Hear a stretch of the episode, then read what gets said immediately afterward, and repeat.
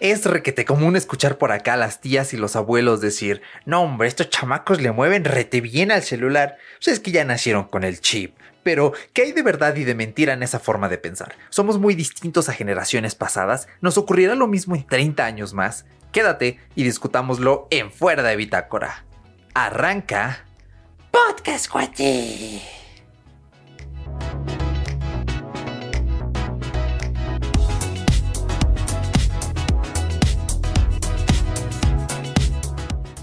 Bienvenido Fuera de Bitácora, una semanita más. Muchas gracias por escucharnos. Recuerda que puedes hacerlo en más de 15 plataformas las veces que quieras, cuando quieras poner pausa, ir atrás, adelante, porque esto es el futuro ya y los podcasts son una tecnología maravillosamente cada día poco a poquito más conocida y aceptada y bueno, esperemos que un día sean algo muy masivo y bastante sano para el mundo como siguen siendo ahora y como acostumbramos con temas relevantes para la comunidad tecnológica de Internet. Mi nombre es Erochka y el día de hoy vamos a hablar de un tema que la verdad me inspiró basado en una charla que tuve con mi madre a principios de año cuando estábamos eh, limpiando la casa, viendo que sacábamos. Eh, bueno, antes de meterme a platicar en ese tema, me gustaría eh, pues charlar de, pues cómo hemos eh, aceptado la tecnología, cómo las nuevas generaciones la tenemos tan implementada, eh, cómo por ejemplo yo pasé de tener una colección de revistas Big Bang, eran una, em, sí una publicación semanal, después se volvió quincenal, que fue bastante popular hace unos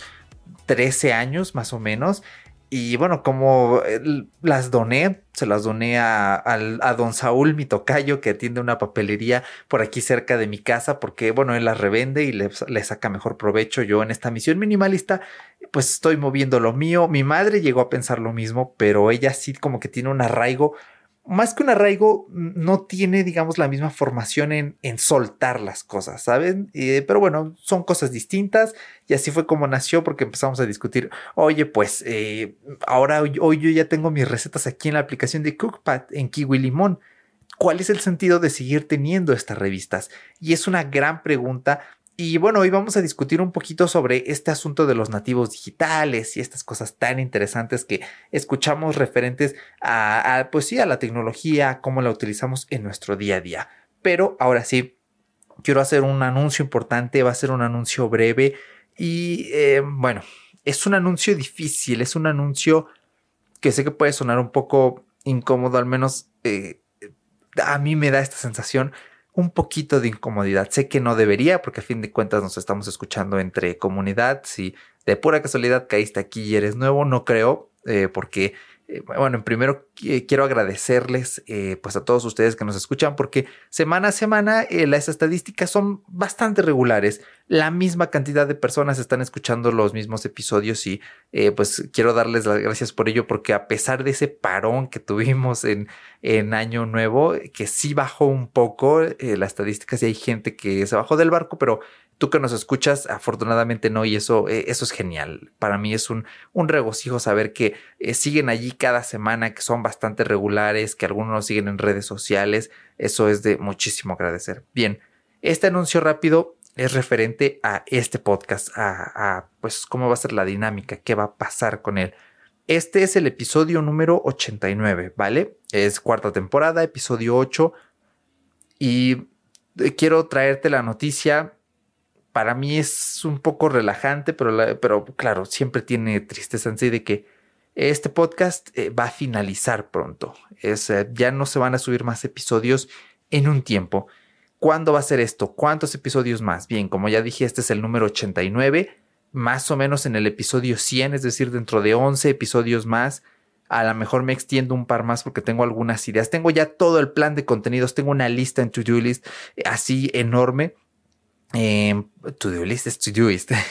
tengo una lista así enorme ya con los temas, ya tengo algunos eh, pues ya planteados con escaletas, está todo muy bien programado para que no haya, para que no nos, eh, digamos, retrasemos ninguna semana. Ya todos tienen fecha, entonces ya está todo el sistema bastante bien empaquetado. Es el sueño de cualquier podcast, ¿no? Tener, saber que tienes contenido para dentro de mucho tiempo. 11 episodios se dice fácil, porque es equivalente a 11 semanas. 11 semanas se dice fácil, pero 11 semanas, y si decido agregarle uno más, son tres meses. Eh, entonces vamos a estar aquí dentro de tres mesecitos más. Eh, déjame revisar eh, cuando este, este, episodio está siendo emitido, emitido, porque yo estoy grabando este episodio el 29 de mayo. Tú deberías estar escuchando esto el 14 de, junio, si no mal está aquí mis fechas. y quise hacer este anuncio con anterioridad. El último episodio sería más o menos el 30 de agosto, ¿vale? Esa es la fecha estimada. Si decido estirarme, bueno, estaremos acabando en septiembre. ¿Por qué? ¿Por qué termina este podcast? Eh, esto quiero explicarlo más a detalle en ese episodio final, pero la verdad es que este año es, es uno muy jodido. Eh, estamos en casa, estamos llenos de, estrés. Eh, la situación financiera no es todo lo estable como parecía el año pasado. Eh, ya te platiqué que tardamos en regresar porque he estado enfermo. Paco eh, ha de estar en las mismas y digo ha de estar porque Paco, si estás escuchando esto, te he mandado mensajes como un loco desgraciado y no me has contestado. Desgraciado, sí, los dos somos unos locos desgraciados, eh, pero te voy a llamar así, cual madre preocupada. y aquí lo dejo en, en tela pública para todos.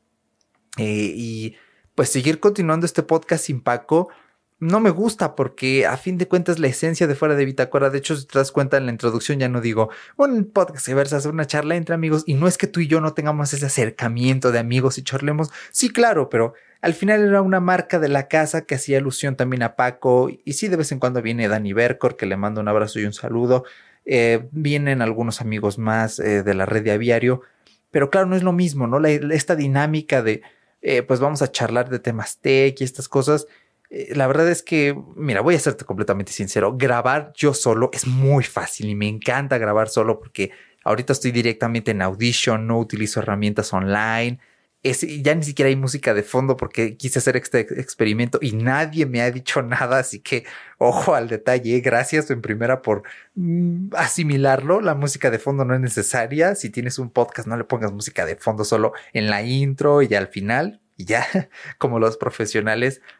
Y es, todo muy sencillo, pero, pero no es lo mismo, ¿no? Ahora sí que extraño a mi mejor amigo, extraño que esté aquí en, en los podcasts. Y esto es, algo que ya habíamos charlado desde el año pasado. Le dije, Paquito, eh, ya como que me estoy quemando, estoy cansado, el podcast no crece todo lo que me gustaría, a pesar de que hemos estado eh, utilizando las redes sociales, a pesar de que hemos estado ya haciendo movidas, pues no tiramos ni para atrás ni para adelante, ¿no? Es como si Mm, es que aquí no hay algoritmos, pero es como si algo no nos quisiera.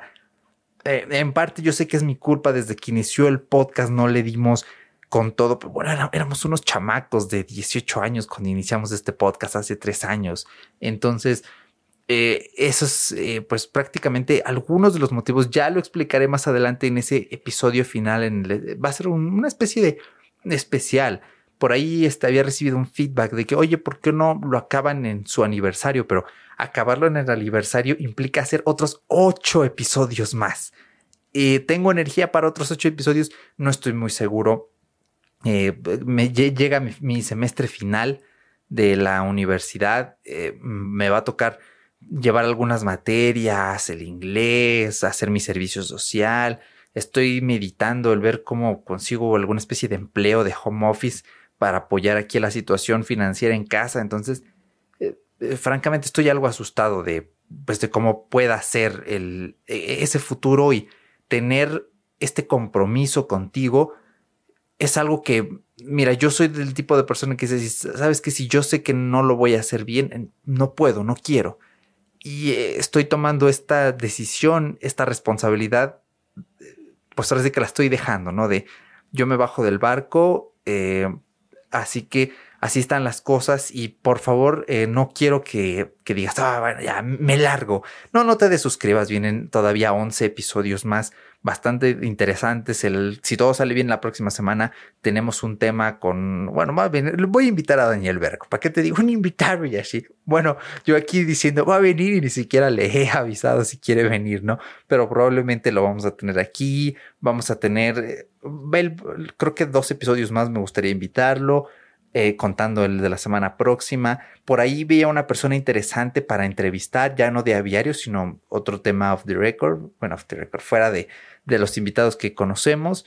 Eh, así que, mira, no te desuscribas y de hecho, estamos planeando un nuevo proyecto. O sea, que nosotros nos vayamos de fuera de Bitácora no quiere decir que nos vamos del podcasting. Simplemente es una pausa porque la situación pues no es lo que quisiéramos. Y yo sé que las situaciones perfectas no existen, eh, pero eh, digamos la cosa está compleja, ¿no? Y aparte yo necesito seriamente un descanso. Oye, ¿qué no tuviste descanso a los cuatro primeros meses del año? Sí, sí tuve un descanso, pero a la vez no, porque digo, estaba enfermo, estaba jodido físicamente y mentalmente y todavía tengo algunos estragos en, mi cabeza.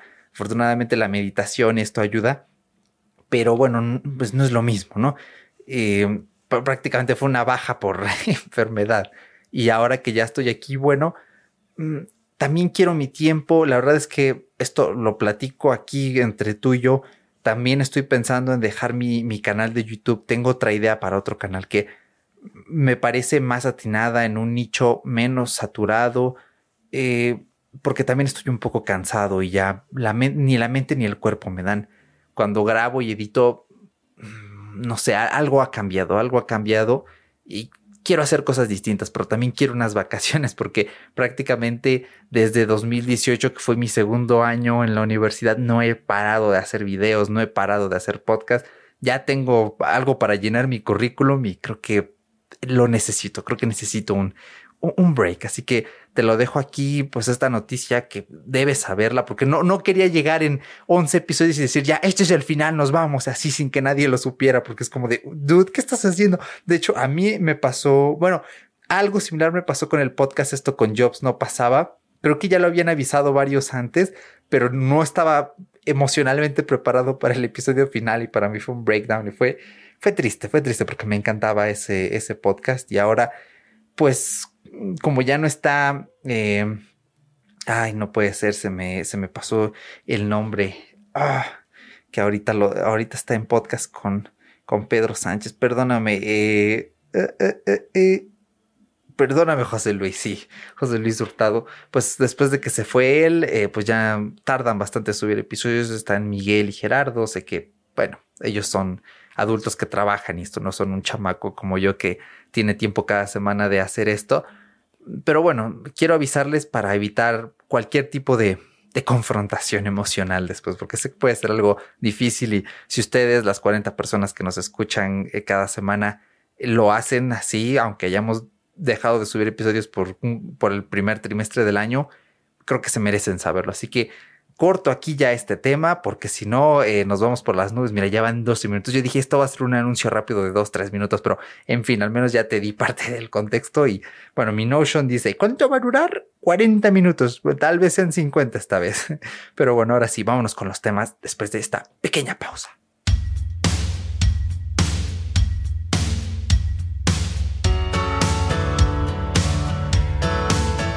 Bien, pues a ver, ¿de qué vamos? Eh, más bien, ¿en qué nos vamos a basar? ¿Cuál es la carnita? Como ya lo he mencionado en otras ocasiones, yo estudio comunicación y esta es una transdisciplina, no es como tal una ciencia social, pero eso no tiene problema porque podemos estudiar muchísimas cosas. O sea, no te quedes con el prejuicio de, ah, es que les enseñan a hacer videos para YouTube. Te sorprendería saber que lo que menos nos enseñan es eso y que muchos comunicólogos no saben hacer bien un video de YouTube, no saben desenvolverse frente a cámara, no saben utilizar la iluminación correctamente, no saben elegir un background, así que mira, nos dedicamos a muchas cosas. Eh, tampoco nos enseñan a hacer podcast, algo irónico, nos enseñan a hacer radio y muchos cuando quieren ejecutar un podcast se llevan los conceptos de la radio que no está ni del todo bien ni del todo mal, ¿vale? Porque es un medio completamente distinto. Y dentro de todas las cosas que podemos estudiar, una de ellas es educomunicología, ¿vale? Es casi como en, un año es como te vas a formar, vas a aprender a ser docente, a utilizar las TIC, las TAC, las TAP. Y este, pues es todo un asunto complejísimo. ¿eh? Yo tomé la decisión porque quería complementarme y hasta ahora ha salido bastante bien esto. Y eh, aparte de lo que vamos a charlar hoy, viene de un texto escrito por Manuel eh, Area Moreira. Él es de la Universidad de La Laguna y su texto es del año 2009, ¿vale? Un saludo a la gente que nos escucha de España, que este texto viene de por allá. Y bueno, eh, es muy curioso porque en su texto él menciona, hoy en día muchos adolescentes poseen su propio teléfono móvil o celular.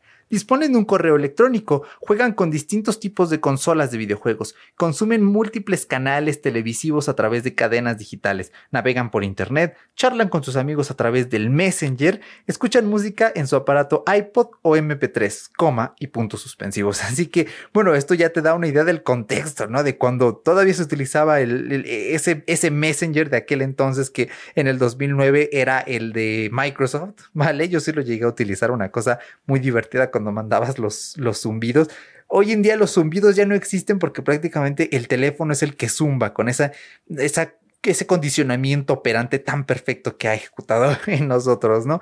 Y bueno, iPod MP3, bueno, pues qué te diré, ¿no? Tenemos HomePods, tenemos Spotify, tenemos Apple Music, entonces, bueno, esto te da una idea del contexto, pero realmente menciona muchas cosas que a día de hoy son ciertas y yo creo que en Latinoamérica tal vez la gente de España ya nos lleva unos pasos por, por delante, más que nada porque he escuchado entrevistas con docentes y ellos mencionan, bueno, pues aquí utilizamos un iPad, todavía están los mentados libros de texto que me parece en España no son gratuitos, al menos aquí en México los libros son completamente gratis, los da, proporciona eh, la Secretaría de Educación Pública. Y bueno, tiene sus pros, sus contras, pero efectivamente esto de integrar iPads en las clases y eso es bastante complicado, sobre todo por la inseguridad. esto de mandar a un niño o un adolescente a la, secundaria, a la primaria, a la preparatoria con su iPad. Yo me iba con mi laptop, pero era de las pocas personas que lo hacían en la universidad. Me iría con el iPad, la verdad, me encanta para hacer mis apuntes, lo utilizo en las clases en línea, pero bueno, yo porque no vivo en un área eh, tan mal. A donde está la universidad, sí. Eh, bueno, eh, mm, dos, tres, dos, tres, ¿no? Tiene sus matices. Entonces, eh, digamos, no ha sido todo lo que quisiéramos. Hay muchos factores de, por medio. Y en esto se involucra muchísimo cómo antes los adultos percibían la tecnología, cómo la perciben ahora y cómo nosotros, que podríamos llamarnos, eh, bueno, algunos millennials, otros centennials, generación Z, para mí es muy complicado todo esto. A mí me gustaría tal vez mencionar, llamarnos como pues sí, eh, mm, es que decir millennials no es correcto, ¿sabes? Pero a fin de cuentas mm, vivimos en una época eh, distinta, ¿sí? Somos como una, la generación digital. Y eh, aquí el autor menciona, los que ahora somos adultos llegábamos a la escuela con experiencias muy limitadas desde un punto de vista tecnológico. ¿Por qué? Porque nada más conocían el cine, la radio, la televisión en blanco y negro, ¿no? Estas cosas han cambiado completamente. Y bueno, hoy en día hacemos muchísimas cosas con muchísimas herramientas y precisamente eh, Manuel nos menciona en su texto que los niños y jóvenes nacidos en la última década del siglo XX son la primera generación nacida y ojo, socializado, socializada perdón, bajo las normas culturales idiosincrásicas surgidas por la omnipresencia de las tecnologías digitales. Esto es bien interesante, la omnipresencia, porque uno de los trabajos que estuve realizando este semestre fue analizar varias cintas de terror. Eh, un consejo, si están tristes o muy tristes o deprimidos, no vean películas de terror porque hay cosas que amplifican bastante la emoción. Eh, yo pues lo tuve que hacer, ¿vale? Elegí el tema el semestre pasado pensando que siempre estaría sano y feliz. Pero bueno, he aprendido muchas cosas. Y una de ellas es la película eh, Alien, ¿sí? The Eighth Passenger, Alien, el octavo pasajero. Buenísima película. El subtexto es riquísimo. O sea, si tú quieres analizar, yo me llevé como cuatro cuartillas haciendo un análisis sencillo del tema. Y sencillo, o sea, si te quieres extender, yo creo que fácil si te puedes aventar una tesina o un buen artículo de revista científica de ciencia social hablando de la película. Y una de las críticas de esta película es precisamente la dependencia que podemos tener hacia la tecnología. Y ojo, la película es de 1979. Hoy en día, que son... en matemáticas no me fallen ahorita, por favor. 31 años, 30, sí, no, 32 años más tarde. Eh, pues es que a mí me da miedo que vivamos en una utopía, ¿vale? Por todo lo que ello conlleva. Y como menciona aquí Manuel, o sea, él ya habla de una omnipresencia de lo digital.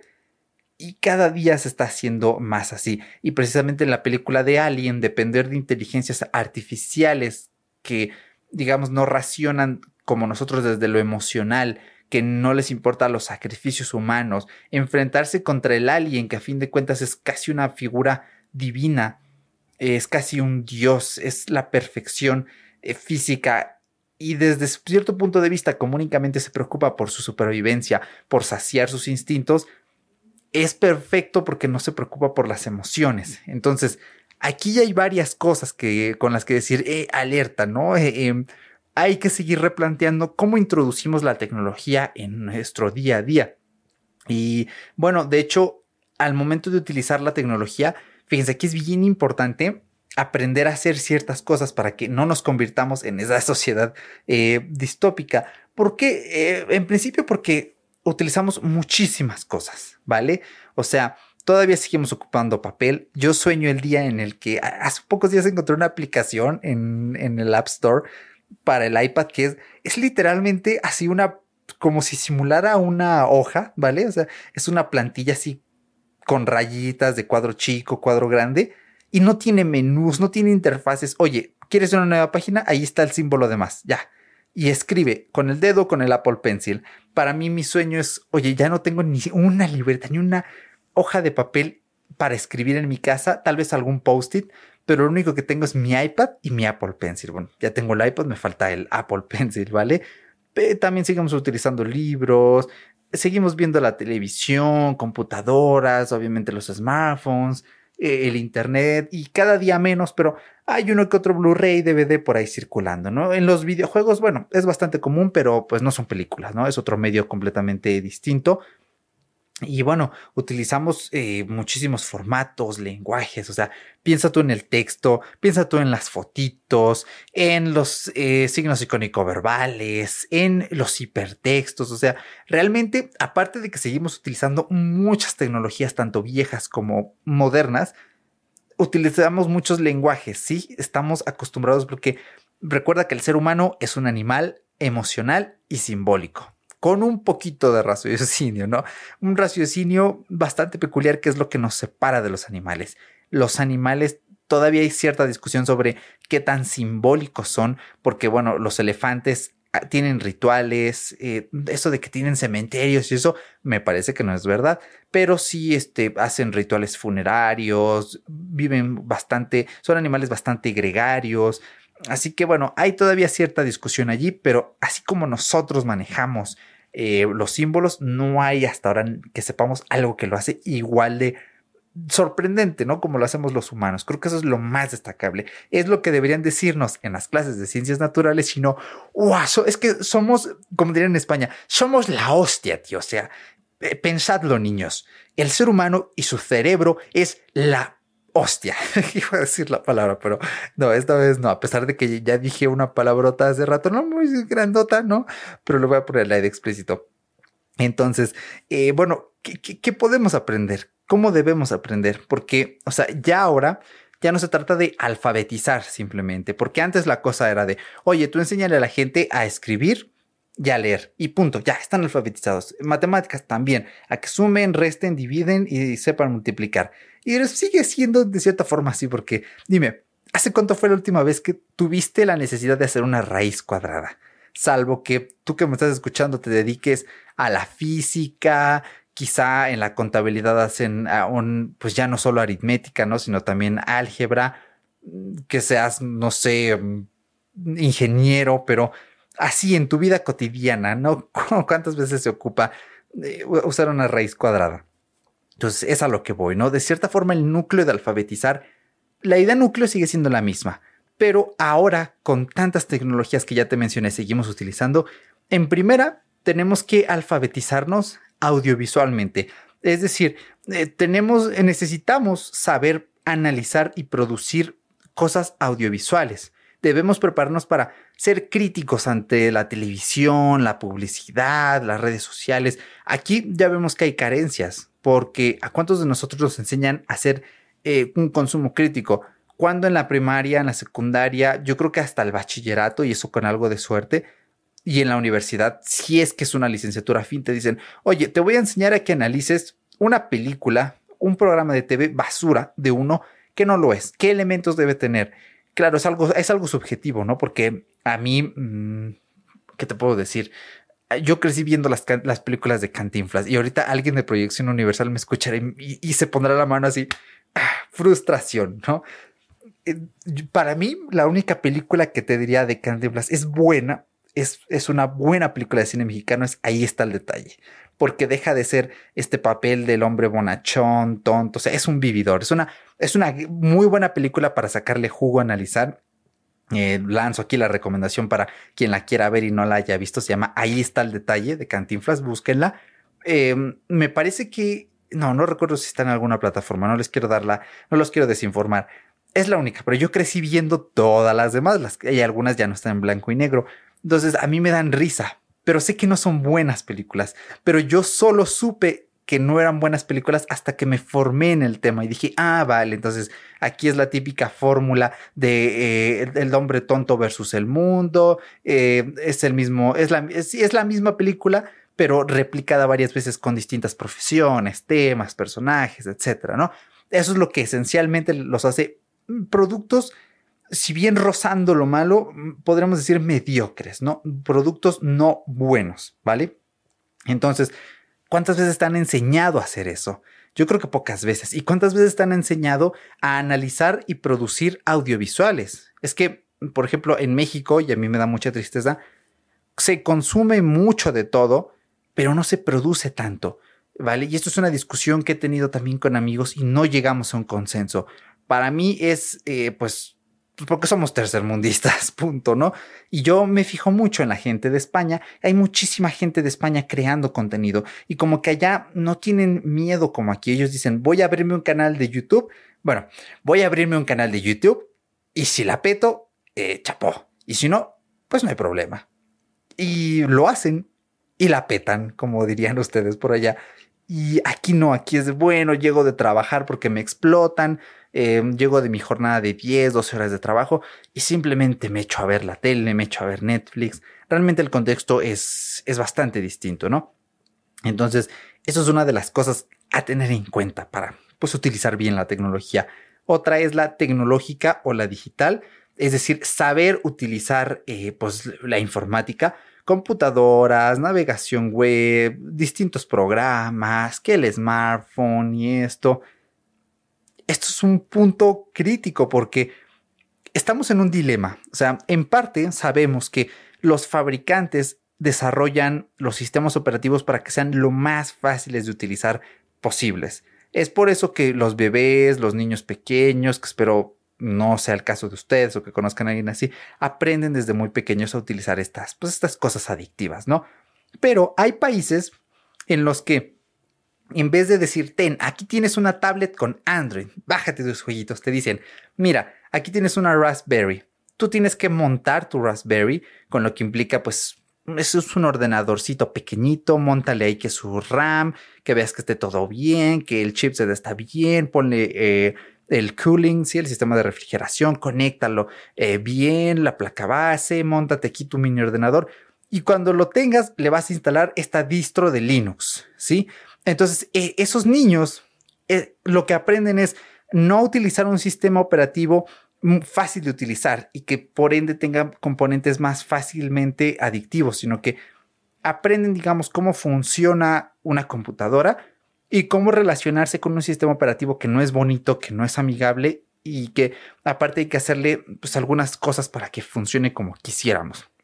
Entonces, es, a mí me parece una idea genial eh, creo que es lo que debería hacerse en todos lados, en lugar de brincar directamente al smartphone.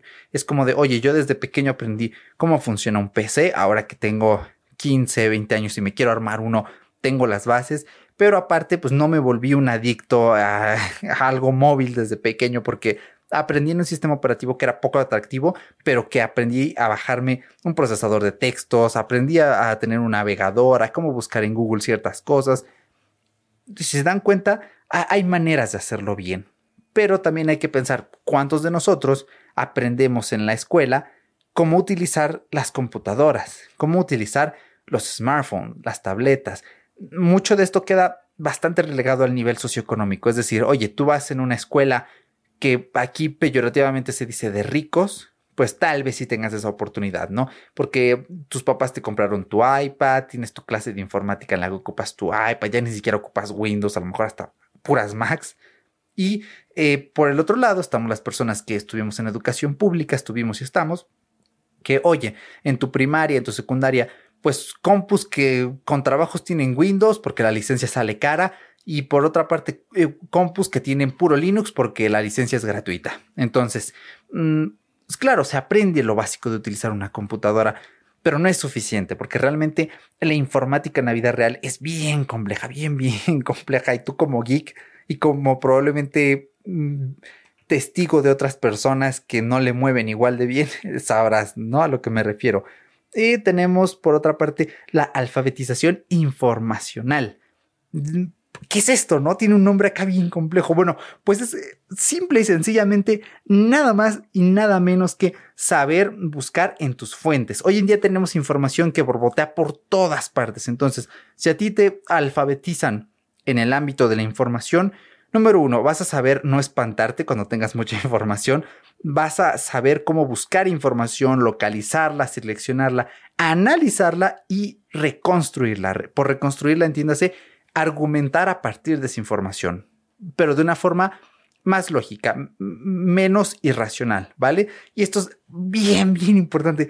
Y vuelvo a lo mismo, en el sistema eh, de educación, principalmente latinoamericano, pero yo creo que esto pasa en todo el mundo, porque he escuchado a gente de España quejarse de esto, ¿Cuántas veces ocurre? O sea, cuando a ti te enseñan, mira, esta es una revista decente, esta otra es una revista de chismes y esta otra es un periódico de estos eh, que tienen una mujer semidesnuda en la portada, ¿vale? ¿Cuál de los tres tiene la mejor información? ¿Por qué? Analízamelos. Sí hay, sí llegan a haber ejercicios, pero yo llegué a hacer este tipo de cosas hasta que iba en la preparatoria y eso porque precisamente ahí fue donde descubrí mi, pues mi vocación por la comunicación, ¿vale? Pero yo creo que eso es algo crucial que debería enseñarse mm, desde mucho antes y no simplemente decirte, no, de Wikipedia no, porque, pues porque no sabemos si está bien, ¿no? Wikipedia puede llegar a ser bastante útil en muchos casos, ¿vale? Y hay formas de citar Wikipedia de una manera correcta.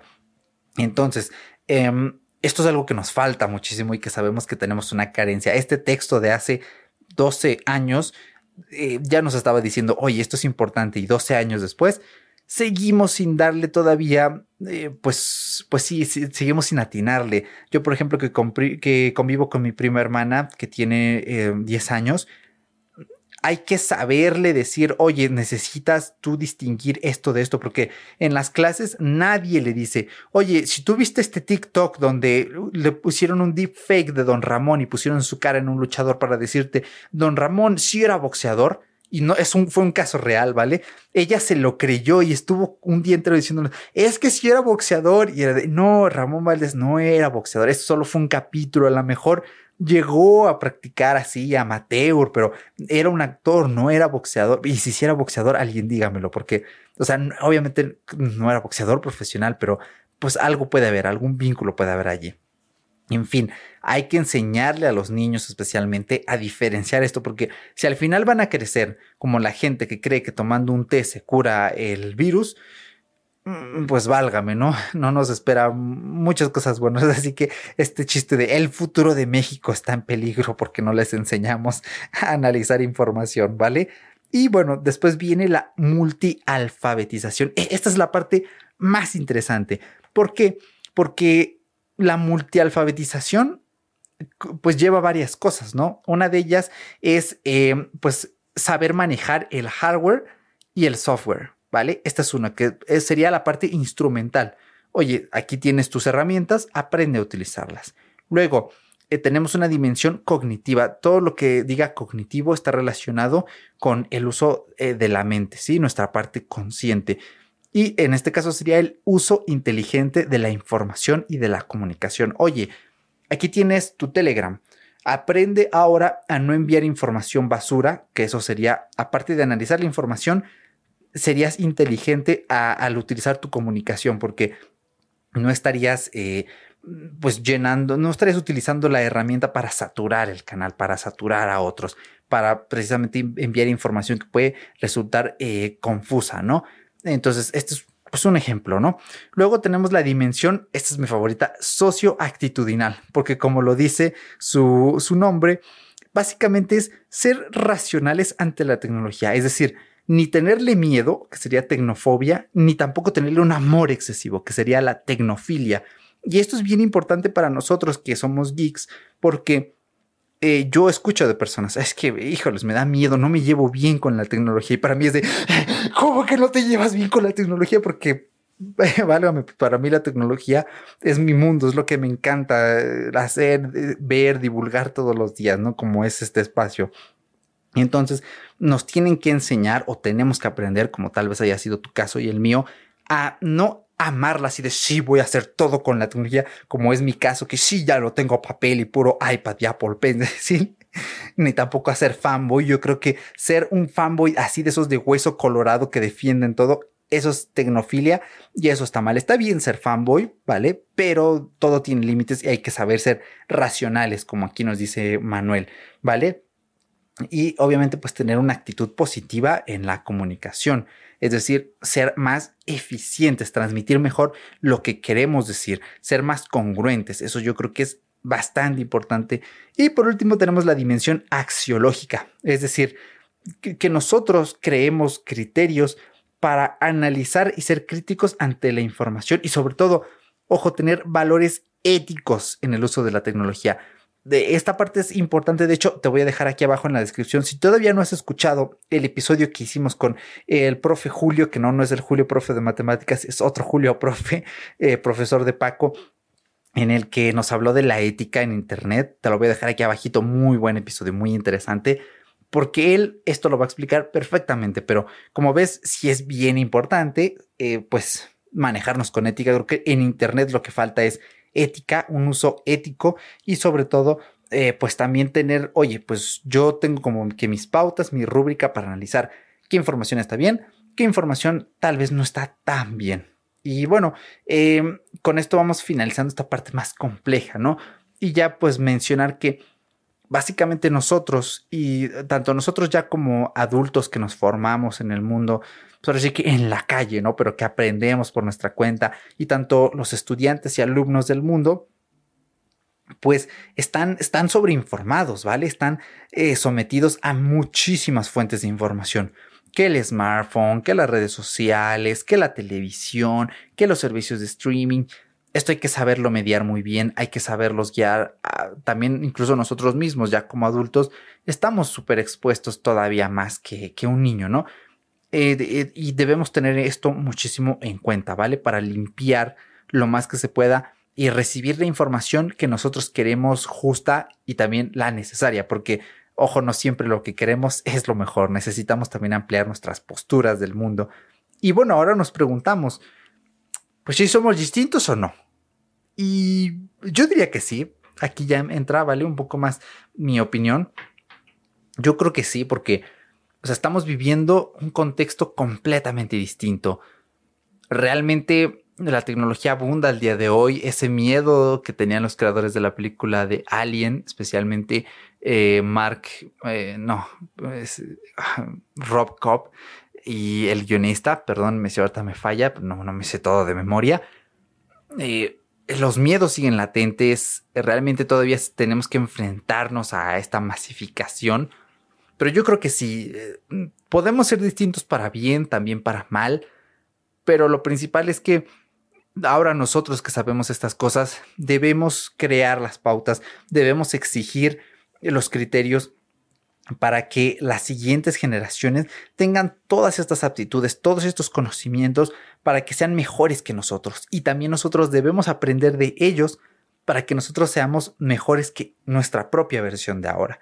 ¿vale? Debemos crecer lo más posible a la par, pero sí somos, somos bien distintos, la verdad. Esto ya se nota desde que metes a tu tía a una red social y le enseñas y ves cómo ella desarrolla, qué información consume y analiza. Son paraguas, perdón, son paraguas, son parteaguas, ¿no? En, este, en este sentido. Pero aquí hay que tener otra cosa en cuenta. No todos somos distintos. Oye, tú naciste en el 2000, ya, automáticamente traes el chip, eres centennial, millennial, generación Z. No, porque existe algo que se llama todavía desigualdades tecnológicas.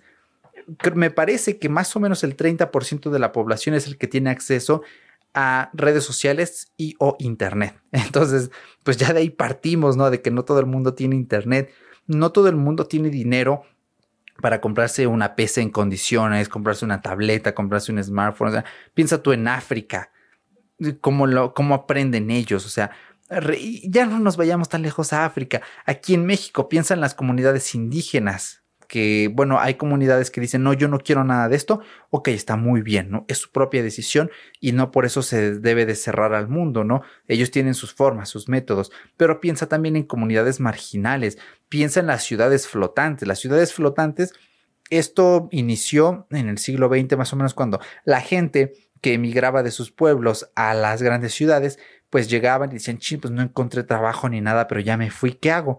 Pues agarro láminas, llantas, eh, madera que me encuentre por aquí, me construyo una casa a las afueras de la ciudad. Entonces creo que todos hemos visto al menos algún acercamiento a estas ciudades flotantes. Piensan esas personas que ni siquiera tienen una casa de concreto, con suelos de concreto, ¿no? Ya de ahí vamos partiendo a que, imagínate, tú eres una persona que nació en el año 2000 pero no tienes tecnología, no tienes acceso. Es más, eres un niño que vende chicles en la calle. ¿Tú crees que ese niño que vende chicles en la calle va a saber, más bien va a traer el chip como nosotros, que sabe utilizar un smartphone a la perfección, más o menos le mueve al Google y así? Pues obviamente no, porque es como si hubiera crecido hace 70 años, a pesar de que nació, bueno, hace 70, hace 50 años, ¿vale? Como si pues, no existiera la tecnología para él. Entonces, esto ya simple y sencillamente divide un poco lo que es eh, los nativos digitales de los migrantes digitales. Hay autores que están de acuerdo con esta clasificación, hay otros que no. Yo personalmente estoy ahí todavía debatiéndomelo porque queda este hueco de, oye, y las personas que por tiempo entran en, en la generación de los nativos digitales, pero no son nativos porque no tienen nada digital, pues ¿qué son? ¿No? Son migrantes, son nativos, hay ahí un hueco, para mí son más migrantes que nativos porque tienen, tienen que hacer todo el mismo proceso que un migrante, alguien que nació hace 20, 30 años antes que él, para saber utilizar la tecnología. esto es claramente algo mm, complicado, ¿no? Porque no crecen a la par. Imagínate que tú, un niño que vendes chicles en la calle, de una u otra forma consigues ir a la primaria y es, bueno, pues vamos a utilizar una computadora y dices, computadora, ching, ¿qué es eso, no? Mm, o sea, pues es prácticamente un encuentro así del otro mundo. Pues esta clase de cosas es lo que, ah, mm, bueno, nos ponen a analizar realmente. Ya sabemos que hay cosas que están mal en el mundo, pero es, pues es lo que quiero dejarte, ¿no? Como primera pregunta. Pues este tipo de personas son nativos, son migrantes, traen el chip, no traen el chip, ya para, para mí te digo, pues no, no, a mi opinión, no. Y bueno, eh, ahora te voy a platicar un poquito, ¿no? De experiencias propias, porque, mm, pues mira, para mí, eh, Eric, eh, que tiene 21 años, le es bien chocante, le es increíble saber que hay personas que te dicen, es que, pues, ¿cómo le hago para instalar el Photoshop en mi computadora? Y te lo dice una persona que tiene más o menos tu poder adquisitivo, que tiene una computadora que usa el smartphone, uff, acá para estar en redes sociales cuatro o cinco horas al día, si tú te quedas así como de, perdón, pues, pues búscalo en Google, ¿no? ¿Sabes qué es Google? Sí. ¿Sabes cómo usar Google? Sí. ¿Sabes cómo escribir en un teclado? Obvio, obvio, lo aprendí hace como 15 años. Bueno, 15 años, hace como 10 años. Pues, oye, ve y ponle en Google descargar Photoshop y te ves un tutorial es que mm, ahí empezamos con problemas. O sea, eh, yo creo que influye mucho cómo nos autoformamos. O sea, en parte, ese tipo de personas tienen una carencia educativa. O sea, en la primaria, secundaria, nunca les dijeron, si tú no sabes cómo hacer algo, ve y búscalo en Internet. Y ahí está la respuesta. Y eso es bien importante, enseñarle a la gente que si no saben hacer algo, no es pretexto decir, es que no sé porque lo que no tienes ahora es que está en internet, así de simple y sencillo. Yo hace unos días eh, estaba viendo unos cursos, sí estábamos en clase y mencionaron la Fundación Carlos Slim, que los invito a que busquen los cursos de la Asociación Carlos Slim. Y hay un curso hasta de barismo. Yo dije, wow, o sea, puedo aprender a hacer un café acá como un maestro aprendiendo en internet y son cursos gratis.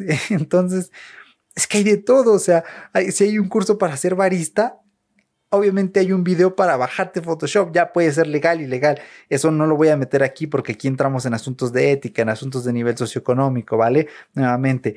Eh, pero es que está todo allí. Y bueno, yo creo que tú que me escuchas y yo somos bastante afortunados porque nos interesa la tecnología y es, es, e, es bien, es bien triste saber que hay gente que no se preocupa por estas cosas ya lo discutimos con Daniel Berco en, el episodio de redes sociales de Todo Lógico, te lo voy a dejar aquí abajito en la descripción, ya lo discutimos aquí en el asunto de la privacidad. O sea, eh, gente que se arraiga con una cosa que aprendieron a utilizar, pues no de pura chiripada, pero por costumbre. Oye, bájate esta otra aplicación. Eh, no puede ser.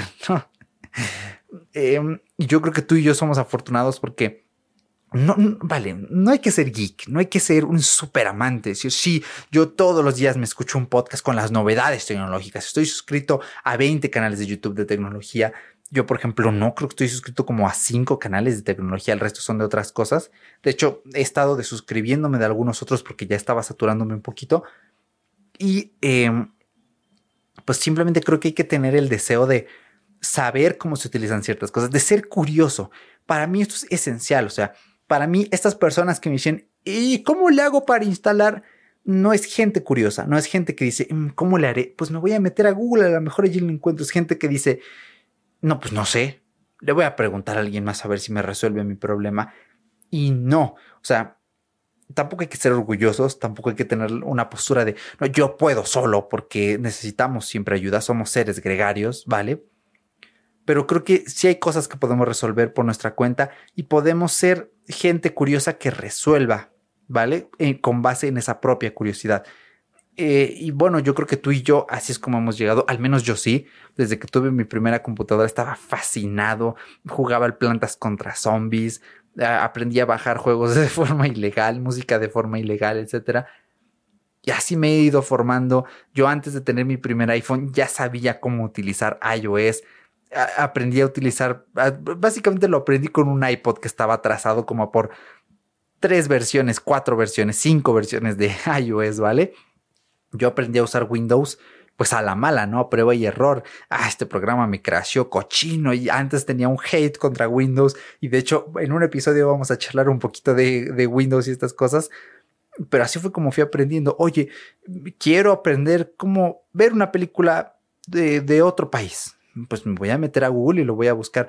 Y así poco a poco. Pero también he buscado formación, he buscado canales de YouTube que me han enseñado a hacer cosas nuevas, cosas distintas.